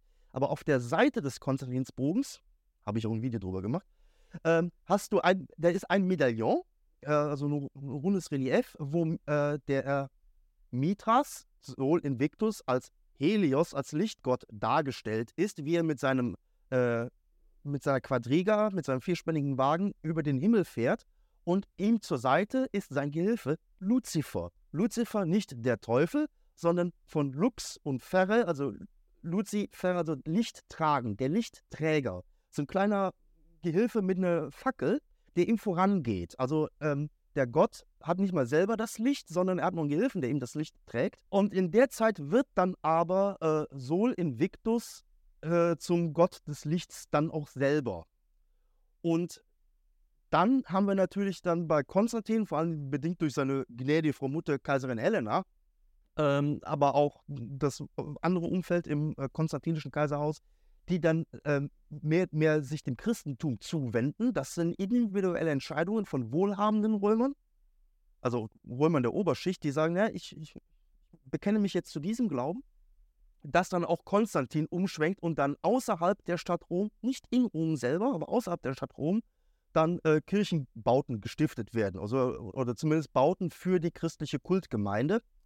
Es gibt auch zwei, drei Ausnahmen in Rom drin, aber die Forschung geht davon aus, weil die stadtrömische Bevölkerung, besonders die Senatorenschicht, die, die, die Mächtigen in Rom, eher noch den, der alten paganen äh, äh, anhängen, hat es Konstantin vorgezogen, sich mit dem christlichen Glauben nicht so sehr zu identifizieren, was innerhalb der, Rom, äh, der Stadt Rom passiert. Außerhalb der Stadtmauern hingegen, da war viel Platz und da war auch viel Grund für die frühen Christen, äh, Märtyrer, Märtyrergräber und Mausoleen. Äh, da entstehen dann Kirchen, die dann später im Mittelalter, im, im, im Katholizismus dann zu den wichtigsten Pilgerkirchen werden. Ich würde so gern äh, mal eine Folge machen zu ähm, frühchristliche Theaterstücke, ähm, weil da tatsächlich, das ist mit eine der weirdesten Fanfiction-Gattungen, die man sich so vorstellen kann. Äh, da geht es einfach immer darum, dass irgendjemand äh, durch die Gegend läuft und predigt und dann von den Römern erwischt wird und dann zu Tode gefoltert wird. Und das ist das Happy End. Das Happy End ist immer, dass der möglichst schmerzhaft und schlimm stirbt und dann ist am Ende noch so ein Satz, der auch wirklich klar macht, dass das jetzt das Happy End war. und äh, ich, ich würde mir, ich, ich finde es eine unglaublich lustige Vorstellung, wie diese Theaterstücke damals ernsthaft aufgeführt wurden und quasi, dass da eine, eine, eine, eine innere, also da würde ich gerne mal dabei sitzen, bei, bei so einem frühchristlichen Theaterstück, das ist tatsächlich ja, also ich, also äh, was einem auffällt, ist, dass im frühen Christentum es sehr viel um den Tod geht, tatsächlich. Ich habe äh, äh, im letzten oder vorletzten Video, das ich gemacht habe über römische Umgangskirchen, der eigentliche Teil 3, das steht noch aus. Da habe ich die frühen Christen auch so ein bisschen mit den Goth-Emo-Kindern aus South Park verglichen. äh, gibt ja diese eine Folge, wo die da mit Edgar Allan Poe ja. Geist reden, der zur Pflanze wird. Also, ja. Ja, und ähm, ich will nicht sagen, so ein bisschen hat man sich die frühen Christen in einem alten Rom vorzustellen, aber das kommt nicht von ungefähr. Aber der springende Punkt ist, du, ähm, und ich glaube, dass, also nicht nur das Überangebot an Pagan-Gottheiten ähm, war, da waren die Leute einfach überdrüssig, sondern du hast diese Mysterienkulte, das sind halt Kulte für Eingeweihte. Ob es jetzt Mithras ist oder Sol oder Isis-Kult, ähm, das ist in der Regel nur für Männer zugänglich und dann auch nur für relativ freie Männer, also entweder freie Bürger oder Soldaten, aber äh, Sklaven glaube ich nicht. Äh, nee, definitiv nicht. Ähm, und das Christentum hat einen Vorteil. Es ist für alle. Da können Freie, da können Soldaten, da können Sklaven, da können Männer, da können sogar Frauen äh, dran teilnehmen. Und es ist auch nicht so, dass du da irgendwie ähm, Weihesteine stiften musst, sondern es ist so eine Art ja, spirituelle Haftpflichtversicherung. Du musst einfach nur daran teilnehmen und äh, die Sache ist geritzt. Ähm, und das war vielleicht auch äh, was Verlockendes für die Menschen damals. Und gleichzeitig haben wir natürlich, äh, ich, ich, will noch einen Gedanken zu Ende führen. Gleichzeitig haben wir ähm, natürlich das, ähm, wenn es darum geht, wie stelle ich das dar, weil die meisten Leute können das nicht lesen und schreiben. Ich muss das irgendwie erklären haben wir dann Ausgestaltung der frühchristlichen Kunst. Die nimmt sich Beispiele. Und wo habe ich die besten Beispiele, wenn es auch gerade der Kaiser fördert, aus der kaiserlichen Ikonografie. Also äh, der Nimbus, also das, was man landläufig als Heiligenschein kennt, das geht erstmal zurück auf die Strahlenkrone, die Corona Radiata, die von äh, einzelnen Kaisern schon getragen wird, die sich auch dem Sonnengott Sol irgendwie äh, nahe fühlten. Und das wird dann als äh, ja, ähm, umgebende Aura irgendwie äh, aufgefasst von wichtigen, bedeutenden Persönlichkeiten oder Gottheiten oder wie auch immer. Und so landet dann dieser goldene Kranz um einen Kopf herum, dann später in der christlichen Kunst als Heiligenschein. Aber das ist der Nimbus, der aus der Kaiserikonografie, der klassischen Kaiser, äh, spätestens Soldatenkaiser entnommen ist. Ähm, also wenn es um hochherrschaftliche Darstellungen da, äh, geht, wenn, was weiß ich, Christus thront oder irgendwas verkündet und Petrus und Paulus stehen ihm zur Seite, dann ist das die Übernahme von kaiserlichen, paganen ähm, Propaganda. Äh. Im Umkehrschluss haben wir das für die einfachen Szenen, also die ganzen Bibelszenen. Also ich habe in der Grundschule noch damals mit Kruzifix im Klassenzimmer, es hat auch keinen interessiert, das war, also es hat sich keinen daran gestört, so rum. Unsere Grundschullehrerin, die hat uns auch beim Kunstunterricht Geschichten aus der Kinderbibel vorgelesen. Ich, ich, fand das insofern ganz interessant, weil die Juden, das sind ja quasi unsere äh, Cousins irgendwie und äh, ne, die waren noch, sogar noch vor den Römern. Und das hat den Vorteil, wenn man dann tatsächlich dann später mal äh, so ein kunstgeschichtliches, schrägstrich äh, archäologisches, also christliche Archäologie äh, Fach studiert im Nebenfach, man erkennt die ganzen Bibelstellen wieder. Also der Gichtbrüchige, du weißt, wenn da einer ein Bettgestell um den Rücken trägt, das ist nicht Happy Week bei Ikea, das ist die, der Gichtbrüchige, der geheilt ist. Man kann diese ganzen Bibelszenen tatsächlich dann übersetzen und das sage ich dann auch immer meinen Zuschauern auf YouTube. Es geht nicht darum, dass man das eins zu eins alles so glaubt, aber es ist wie ein Film, den man mal gesehen haben sollte, damit man mitreden kann, wenn es um die Handlung geht. Relevante Popkultur. Ich meine, wie, äh, wie, große Teile der Apokryphen sind auch nur Fanfiction dann wieder für äh, Sachen, die sie aus dem Neuen Testament kannten und sowas könnte ich auch. Also äh, unglaublich spannend. Ähm, das unter diesem Gesichtspunkt. Du musst es kennen, weil das kannten alle. Das ist der Referenzraum, genauso wie du den Iliad gelesen haben musst, wenn du dich mit alten Griechen beschäftigst, weil die sich die ganze Zeit auf diese Scheiße beziehen, die sie damals in der Schule gelernt haben, um schreiben zu lernen. Ne? Also äh, du musst halt wissen und später, was, was der Iliad für die alten Griechen war, aber dann später die Bibel eben, was, was jeder, oder nicht jeder, aber alle, die lesen und schreiben äh, lernen, als Grundbuch quasi an die Hand bekommen, um auf der Basis zu lernen auch und so. Ähm, was, ich habe, du, du hast diesen Gedanken mit dem Ende, mit dem Niedergang des, des paganen römischen Glaubens und der Kulte quasi, da hast du ja gesagt, dass du glaubst, dass ein Überangebot an, an Göttern oder also so eine Art äh, quasi eine Ver Ver Verwässerung, dadurch, dass man die ganze Zeit immer neue Götter und zusammenpaaren und die neu kombinieren kann, ne? Dass das, ja, äh, und ähm, so kam ich drauf, um, um das abzurunden. Und ähm, weil diese paganen Religionen kein Angebot hatten, ähm, abgesehen, die können wir jetzt im Diesseits vielleicht einen Wunsch erfüllen oder nicht, aber äh, das Römische Reich hatte ja Krisen. Es gab jetzt nicht nur den großen Barbarensturm, es gab hin und wie will mal Usurpation, also wirtschaftliche Bürgerkriege oder äh, wirtschaftliche Krisen, Bürgerkriege, Hungersnöte, Seuchen, das ganze Programm. Und die Leute hatten also so ein bisschen so eine Endzeitstimmung irgendwie. Und dann kommt eine Religion, die sagt, pass auf, wenn du stirbst, kommst du in den Himmel. Du musst vorher natürlich ein paar Auflagen erfüllen, aber da kann jeder hin. Äh, Männlein, Weiblein, äh, Arme, äh, Reiche, Freie, Sklaven, alle können in den Himmel. Und das, dieses Angebot hatten die pagane Religion so nicht. Genau, und da, dazu mein, perfekt, dazu mein Punkt. Ich glaube, dass das mangelnde moralische Angebot, also ja, das Leben nach dem Tod als große Verheißung und auch in einer Zeit, wo irgendwie jeder, wo nur jeder Fünfte irgendwie 25 wird oder so, äh, ist es auch, also irgendwie, ne, macht es auch Sinn, man ist von Tod nochmal alltäglicher umgeben, wie wir das vielleicht heute mit der modernen Medizin gewohnt sind, so, ne? Ähm, ja, ähm, äh, mit Lebenserwartung. Ähm, ist schwierig. Ja, das ist, das ist immer so, so beliebte Falle, das heißt, die geringe Lebenserwartung, äh, das heißt ja nicht, dass die mit 25 alle tot umgefallen sind, sondern da ist die Kindersterblichkeit immer genau, drin. Absolut. Ne? Das Aber, muss man vielleicht für die Zuhörer sagen. Aber wenn man wenn fünf tote Kinder zu Hause hat, denkt man trotzdem über den Tod nach. Kleine These von mir. Ja, sicherlich. Also wenn man das nicht tut, dann hat man, glaube ich, ein Problem. Äh, aber äh, vielleicht für die Zuhörer, äh, wenn man sagt, in früherer Zeit lag die durchschnittliche Lebenserwartung bei, was weiß ich, 30 Jahre, dann heißt das nicht, die Leute sind nicht älter als 30 geworden. Wir haben aus der Antike und auch aus der Spätantike Beispiele, wo Leute weit über 50, 60, 70 Jahre alt geworden sind. Das gibt es. Wir haben Grabsteine sogar von einer Ärztin, also einer Frau mit einem Beruf, ähm, die, glaube ich, äh, was, 74, 75 Jahre alt geworden ist. Ja, oder wir haben Kaiser Gordian I. und Gordian II. sind im dritten Jahrhundert mal äh, zu Kaiser gemacht worden und die war, stammten eigentlich aus Nordafrika. Und Gordian I. war ähm, den Quellen nach schon über 90 und hat auch seinen Sohn dann gleich mit zum Mitkaiser erhoben, Gordian II. Und als der dann in der Schlacht gestorben ist, hat Gordian I., der ältere Herr, sich dann getötet äh, aus Schmach. Äh, das waren, die haben auch, glaube ich, nur zwei Monate lang Teil des Reiches regiert. Also das war jetzt Kurzzeitkaiser.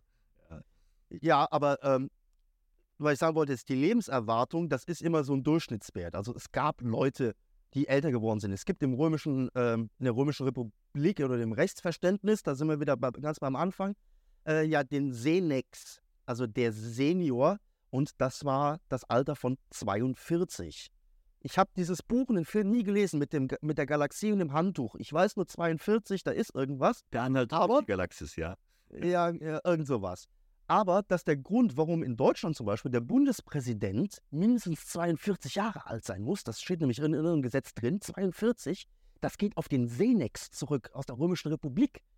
Und wenn ich ein Gesetz habe, dass ein Mann, damals ein Mann, heute könnte es bei uns ja auch eine Frau sein, ähm, mindestens 42 Jahre alt sein muss, um einen gewissen Rechtstitel zu führen, das setzt voraus, dass es auch Männer gibt, die so alt werden. Also, dass sie nicht alle mit 30 umfallen, sondern mindestens 42 werden, sonst können sie kein Senex werden. Ne? Also, das ist immer mit Lebenserwartung ähm, so eine Sache. Ja, aber man kann an den Lebenserwartung grob ablesen, dass Menschen schon mehr mit Tod in ihrem Umfeld zu tun Ja, hatten, wie wir ja, das vielleicht ja. heute in unserem Alltag haben, wenn wir da nicht beruflich mit zu tun haben. Äh, und dann war natürlich dieses Leben nach dem Tod eine sehr verleitende äh, äh, neue Idee, die da auch aufkommt, da wir bei den, der Macht der Ideen sind.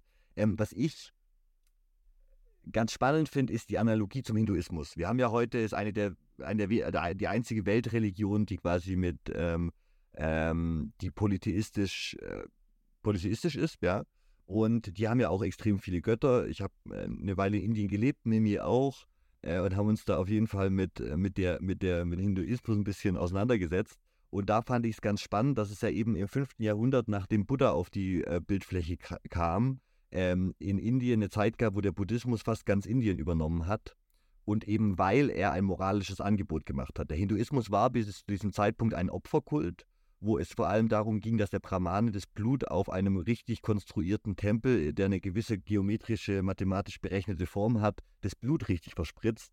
Ähm, äh, und dann kam der Buddhismus und hat gesagt, das ist nicht richtig. Also erstens töten ist nicht richtig, zweitens Blut verspritzen unnötig. Ne? Wir machen das jetzt alle auf der Basis von einer rein moralischen Herangehensweise. Was ist moralisch, was richtig und was falsch? Dann war das ein riesen Hit im 5. Jahrhundert vor Christus. Und ähm, bis dann tatsächlich der, der, der, der, der Hinduismus und die Brahmanen, die Priesterkaste, sich reformieren mussten unter diesem großen Druck von der neuen Religion und dann gesagt haben, okay, wir sind jetzt auch Veganer. Guck mal, wir essen auch, wir, wir essen auch kein Fleisch mehr. Und wir opfern jetzt im Tempel gar keine Tiere mehr, sondern wir backen kleine, wie so, wie so Osterlämmer und wir opfern quasi Brote oder wir opfern, wir opfern äh, anderes, äh, quasi symbolische äh, Tiere. Das funktioniert auch. Wir können hier Milch vergießen statt Blut und so. Und dass es da eben zu dieser Transformation kam und dann hat der Hinduismus sich extrem angepasst, ganz viele Sachen vom Buddhismus übernommen, diese, diese Moral vor allem, ne? Dies, diese, diese Idee, was, was gut und was schlecht ist im, im Umgang mit Leben. Und dann hat der Hinduismus es geschafft, den Buddhismus jetzt langfristig wieder komplett rauszudrängen aus Indien und hat sich da quasi reformiert. Diese Idee, dass das Christentum auf jeden Fall die pagane Religion übernimmt, äh, ist eine quasi von, also ist eine, finde ich, eine, glaube ich, in der, in der Popkultur, es, es wird immer so dargestellt und dann kam das Christentum und es war klar, dass die quasi übernehmen und dann unausweichlich Staatsreligion werden und was auch immer. Ähm, dass es halt, das war- nicht so ist, zeigt quasi ähm, äh, Indien als spannendes Beispiel, wo der Polytheismus wehrhafter war und dann quasi sich äh, adaptiert hat. Und es hätte auch sein können, dass pagane Kulte in Rom quasi sagen, wir übernehmen die starken Punkte, wir übernehmen das, Pa- also, ne? oder wir, wir inkorporieren das quasi, wie wir vorher mit Inkorporation eben sehr gut gefahren sind. Und dass das eben im Endeffekt am Allmachtsanspruch und dem alleinigen Anspruch des Christentums gescheitert ist. Das, wenn das Christentum da ein bisschen weniger ähm, äh, na, exklusiv gewesen wäre und die Römer ein bisschen inklusiver, vielleicht hätte es da auch eine, eine, eine polytheistisches Comeback geben können. Die gab ja Versuche von, ne, Äh, ja, Kaiser Julianus Apostatat, der hat das äh, versucht, aber da war es schon zu spät. Ich glaube, äh, diese neue Religion hatte schon einfach zu viel Fahrt aufgenommen. Also es gab diese Versuche, aber irgendwann war dieser Kipppunkt erreicht, äh, wo es halt nicht mehr zurückging. Ja, ähm, Staatsreligion, das ist auch immer so ganz beliebt und das hab, ähm, da ärgere ich mich jedes Mal als, als Fachmann drüber und könnte mich aufregen wie so ein Rumpelstilzchen. Das heißt, also nicht nur Julius Caesar war der erste römische Kaiser, den, er- der er nicht war, dass Konstantin der Große der erste christliche Kaiser war. Das war er nicht. Er hat sich auf seinem Totenbett taufen lassen. Was übrigens der weakeste Move ist, weil du vorhin gesagt hast, Versicherung für Seelenheil. Das ist der Move, den ich erwarte von jemandem, der nicht wirklich dran glaubt. Und kommt jetzt, also äh, nehm- nehmen wir die Versicherung noch mit am Ende. Ja, es gibt doch den Witz, dass Konrad Adenauer kurz vor seinem Tod noch in die SPD eingetreten ist. Herr, Herr Dr. Adenauer, ist alles gut? Ja, es ist immer noch besser, es stirbt einer von denen als einer von uns. Ja, Ja, ja. Äh, was wollte ich sagen? Also Konstantin hat sich auf dem Totenbett taufen lassen, hat zu Lebzeiten seine eigene Frau und einen seiner Söhne hinrichten lassen und noch eine ganze Menge anderer Mitkaiser und Verwandte. Von so jemand zu sagen, dass er christlich gewesen ist, äh, nein. Einfach nein. Er hat sich taufen lassen, er hat auch den Schiedsrichter gespielt auf, äh, auf dem Konzil, aber das quasi aus der äh, Quade Causa, also aus dem Amt des Kaisers heraus als Schiedsrichter. Staatsreligion wird das Christentum erst Jahrzehnte später unter Theodosius. Das vergessen die meisten Leute. Also wir haben im 4. Jahrhundert, da sind viele Menschen, aber noch lange nicht alle Christen. Da sind viele Kaiser, aber noch lange nicht alle. Ne, Julianus Apostata, Christen. Ähm, aber Staatsreligion wird das Christentum erst an der Schwelle zum 5. Jahrhundert. Lange nach Konstantin. Und da reg ich mich jedes Mal darüber auf, wenn ich das lese, in Publikationen, teilweise sogar von archäologischen Fachkräften oder von der Kirche, also der katholischen Kirche, die, die es eigentlich wissen müssten, steht dann irgendwo drin, der erste christliche Kaiser Konstantin. Ich, da, ah, ja, ja, ja, ja. Berufskrankheit. Gewisse Sachen kann man dann immer aushalten. Ähm, ja, das ist, äh, ich fühle mich auch jedes Mal so, wenn, wenn irgendjemand quasi über die Nazis redet, als wären die 1933 aus dem Ausland alle mit den UFOs aus dem, äh, gelandet und wären 45 wieder verschwunden. Und- Genau, alle, alle auf der dunklen Seite des Mondes sind die jetzt nämlich. Ähm, ja, Brillkraft. ja. Dazu, also tatsächlich zu so, äh, ähm, weiß ich nicht, ähm, der Friel Power und Haunebuchscheiben, ne? ja, Fluggeräte. genau, Dr. Axel Stoll und so dazu folgen irgendwann auch mal noch eine Show. Oh ja, bitte. bitte. Ich habe in meiner Pubertät sehr viele Modellbausachen gemacht. Ich habe die halbe deutsche Wehrmacht damals an Panzern und Flugzeugen nachgebaut aus Langeweile, Plastikbausätze. Und habe einmal eine Frisbee-Scheibe grün angemalt, eine kleine Kuppel aus einem Überraschungsei, so durchsichtig oben drauf geklebt und äh, so ein Balkenkreuz, äh, kein Hakenkreuz, ein Balkenkreuz drauf und fertig war meine Reichsflugscheibe. Bis in die Kinderzimmer hinein hat der, hat der Doktor uns damals beeinflusst. Ja. ja. Der passt halt tatsächlich perfekt rein. Wenn ich jetzt nochmal Dr. Axel Stoll anschaue, äh, nicht mehr 14 bin und mich mit Sachen wie Blavatsky und Theosophie und so beschäftigt habe, dann, ähm, also erschreckend, wie viel ich davon einfach direkt wiedererkenne. Wenn er über, wenn er über menschliche Rassen redet, äh, könnte er quasi direkt aus, aus Blavatskys ISIS Unveiled vorlesen. Also, unglaublich. Ja, aber ich fand das jetzt bis jetzt, also ich fand das heute eine äh, sehr spannende Folge, wo wir äh, so ein bisschen über so ein paar Fehl, weißt du, falsche Eindrücke oder falsche Bilder von, von der Antike ein bisschen, also wenigstens ansprechen könnten. Die Sache mit Julius Caesar und mit, äh, mit dem Christentum haben wir jetzt, denke ich, ganz gut äh, besprochen. Das sollten die Leute sich jetzt merken können. Und wenn die aus jeder Podcast-Folge so ein, zwei Sachen mitnehmen, die sie ihren, ihren, ihren Kollegen beim Kaffeetrinken erzählen können, dann haben wir, glaube ich, schon gewonnen. Ich glaube, viel mehr muss dieser Podcast auch nicht erreichen, tatsächlich. Wenn wir mit jeder Folge ein, eine Falschvorstellung historisch ausräumen könnten. Das wäre wunderbar. Ja, oh, ja. Ja, ich habe es sehr genossen. Ich habe eine ganze Menge gelernt heute. Ähm, und ich bin auch dafür, dass wir da auf jeden Fall mindestens noch eine Anschlussfolge machen. Wir haben ja auch heute viele Themen angeschnitten, ähm, gerade zu dem Sonnenkult und äh, der Ikonografie und den Pfadabhängigkeiten, die sich daraus so ergeben haben. Äh, ich glaube, da können wir noch eine ganze Menge besprechen. Bin mal weiter. Äh, Martin, äh, sag doch noch mal kurz, wo die Leute dich finden können, überall im Internet. Kurzer, kurzer Ah, Rundown. für- Ja, überall im Internet. Also auf YouTube, äh, da ist mein Kanal, äh, Martin Mundorf. Ähm, wenn man da äh, Martin Mundorf, Römer, Spätantike eingibt, dann landet man mit Sicherheit auf einem meiner Videos mindestens. Und ich mache das in so einer Art und Weise, ja, ähm, ich will nicht sagen Vorlesung, aber ich finde, es gibt zu viele einfache Videos, die sagen, hey, das ist ein altes römisches Gebäude, äh, das ist 2000 Jahre alt, äh, coole Sache, schalt beim nächsten Mal wieder ein. Nein, ich sitze da und halte einen Vortrag und ich mache es auch extra ausführlich, ruhig, damit man auch was lernt. Ja, also ich will nicht sagen auf so Proseminarsniveau, aber und da, ja, ich zeige meistens archäologische Sachen, ähm, einfach weil man Geschichte, Ich meine, Historiker, das ist äh, der langweiligste Beruf zum Zugucken. Die meiste Zeit ist tatsächlich Lesen. ja. äh, aber archäologische Sachen kann man zeigen, da kann man was zu sagen. Und ähm, da mache ich von römischen Tempeln in Germanien bis Italien. Ich mache was, oder ich habe über verschiedene römische Götter was gemacht. Ich mache auch über historische Geografie, äh, Kultur, Landschaftsforschung, Hohlwege, Wüstungen, äh, dann mehr in der Mittelalter-Neuzeit. Also, ähm, aber eins der letzten Videos war über Entfernungen, wie die zustande kommen, dass die teilweise auf Muskelkraft äh, basieren. Entfernungen zwischen Städten heute, die Halte vom Regionalexpress haben einen Abstand von einer Tagesreise zu römischer Zeit. Und das blieb so bis zur Erfindung der Dampfmaschine. Äh, ja, und, und, solche Sachen. Kulturlandschaftsforschung, Geschichte, Archäologie. Und in der Archäologie halt christliche Archäologie, nicht aus einem missionarischen Eifer heraus, sondern einfach, weil es ein spannendes Thema ist. Ähm, Übergang äh, antiker Welt zur mittelalterlichen Welt. Dieser Wandel zwischen ja, Pagan, Heidentum äh, zum Christentum.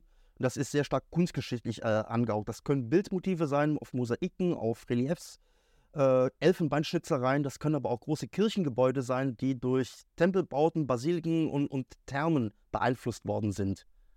Ja, und das versuche ich irgendwie abzubilden und das mache ich auf meinem YouTube-Kanal.